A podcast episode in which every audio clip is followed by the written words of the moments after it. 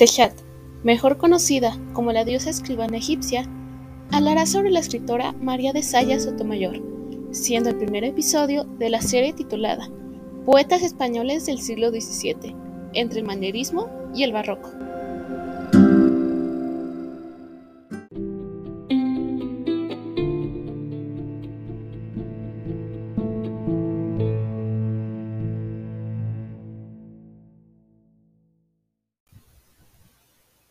Después de conversar acerca del romanticismo, doy por inaugurada la serie de la que antes les había hablado, Poetas Españoles del siglo XVII.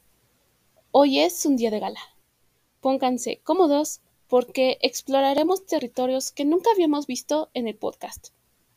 Y qué mejor manera para inaugurar este primer carnaval. Rescataremos la voz de María de Sayas Sotomayor, una gran poetisa que, junto a Sor Juana Inés de la Cruz, plasmaron en su pluma el alma de las mujeres.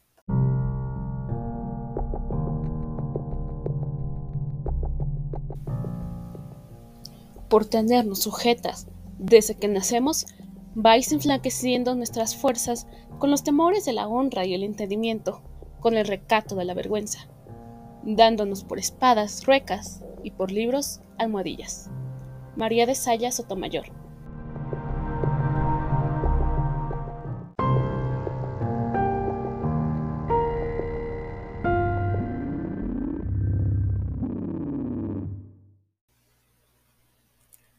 Sabemos de Sotomayor. De acuerdo con numerosas fuentes, nació el 12 de septiembre de 1590 y era hija de Fernando de Sayas y Sotomayor y María de Baraza. Su padre, capitán de infantería, se había trasladado con su familia a Nápoles siguiendo al conde de Lemos, a quien servía como caballero. A lo largo de su vida viajó por diversas ciudades españolas. Durante su estancia en Zaragoza, publicó la primera parte de sus novelas e-, amorosas y ejemplares en 1637.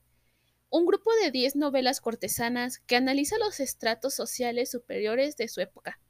Lamentablemente, sus obras fueron prohibidas por la Santa Inquisición. María falleció en 1661.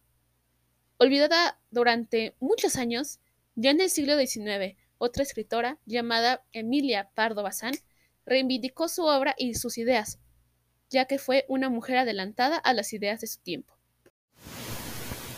En el claro cristal del desengaño se miraba Jacinta descuidada, contenta de no amar ni ser amada, viendo su bien en el ajeno daño.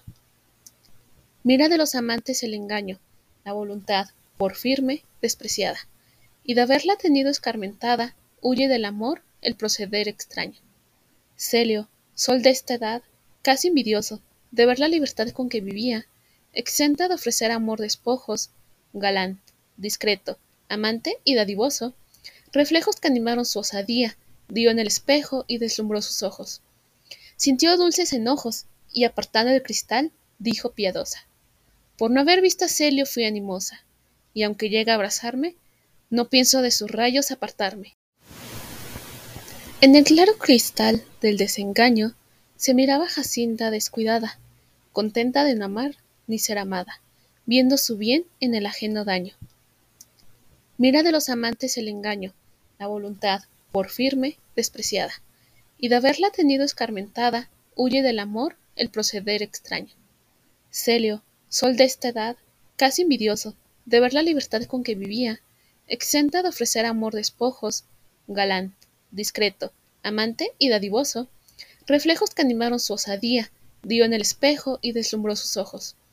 Sintió dulces enojos, y apartando el cristal, dijo piadosa Por no haber visto a Celio fui animosa, y aunque llega a abrazarme, no pienso de sus rayos apartarme. El poema contiene cuatro estrofas con versos en decasílabos y una rima abrazada, es decir, A, B, B, en el poema, Jacinta relata cómo vivía su aparente libertad amorosa, combinada con la tristeza de la muerte de su amante, y la manera en que Celio la cegó, haciéndola creer que las segundas oportunidades sí existen. Podemos rescatar algunos elementos de la canción femenina, como son la presencia de un locus amoenos, tanto en el poema como en la historia donde Jacinta y don Fabio se encuentran. De igual manera, el hecho de que Celio sea el sol indica la representación simbólica de la sexualidad masculina. Celio deja cegada a Jacinta. Me atrevería a decir que el poema contiene pequeños guiños eróticos, ya que anteriormente comenté que nuestra protagonista se deja llevar por sus deseos carnales, algo incorrecto para las mujeres en la que vivía Sotomayor. Ad hoc de el poema erótico encontramos que Luis de Góngora, por su parte, plasmó en 1582 en el poema Ya besando unas manos cristalinas un erotismo que tal vez tenga sus raíces en la tradición poética italiana. Escogí un fragmento y se los voy a leer.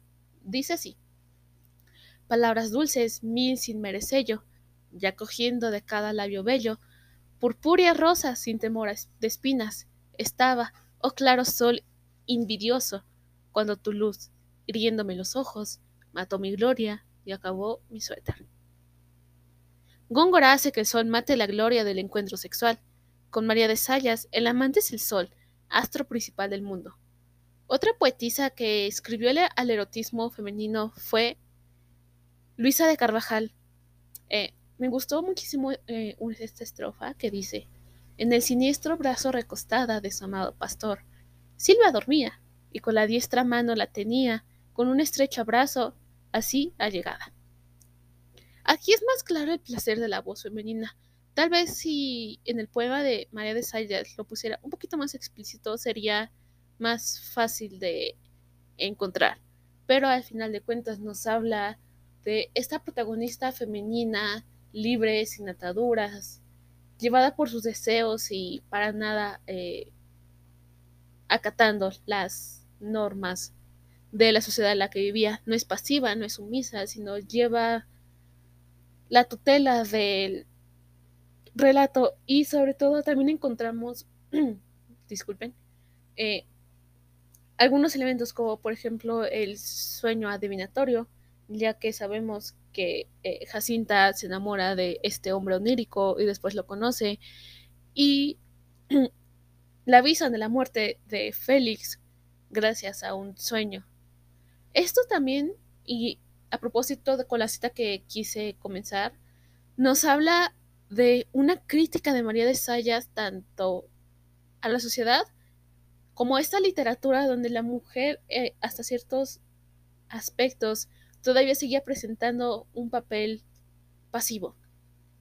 De hecho, eh, diversos estudios han encontrado que quizás María de Salles haya inspirado el trabajo de nuestra gran y queridísima Sor Juana, algo que creo que está muy desvalorizado.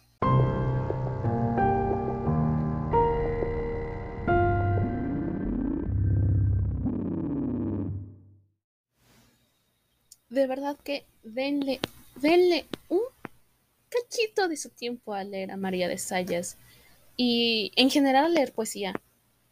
Creo que estamos como sociedad muy peleados con todo el corpus poético que hay tanto nacionalmente como internacionalmente, pero supongo que esto se debe a la manera en la que, cómo nos acercamos académicamente, ¿saben? Más allá de contar eh, sílabas, de encontrar, no lo sé, sinalefas, metáforas, etcétera, etcétera, etcétera, creo que lo más importante es saber cuál es la visión del mundo tanto para el poeta y cómo nosotros podemos extrapolarlo tanto actualmente como personalmente. Quise compartirles algo mínimo de María de Sayas para que ustedes se adentren. Si quieren leer sus novelas ejemplares, adelante. De hecho, de hecho están eh, en la web para mayor alcance. Si quieren también eh, revisar sus trabajos como poetisa, están muy, muy, muy bien hacerlo. Lean, lean aunque sea 5, 10, 15 minutos, una hora, dos horas todo el día. Recuerden que somos seres humanos, también necesitamos de esta belleza que tenemos en nuestro alrededor. Y pues bueno, solo para adelantarles, dentro de una semana retomaremos esta serie de poetas españoles del siglo XVII entre el manierismo y el barroco. Aún no sé, aún no sé qué les voy a presentar, pero quizás nos vayamos a algo igual, poco reconocido, quizás algo reconocido. Aún no lo sé, aún no lo sé, aún no lo sé. Tenemos tiempo de planear el siguiente episodio. Y sin más que decirles, les agradezco otra vez que estén aquí. Las estadísticas siguen subiendo. Al parecer fue muy bien recibido el episodio de El romanticismo en el fantasma de la ópera. Así que gracias por estar aquí. Sechat los ama. Les desea toda la buena fortuna en estos últimos días del 2022. Esperemos que el siguiente año sea igual de bueno, igual de fructífero y todas las buenas vibras para cada uno de ustedes.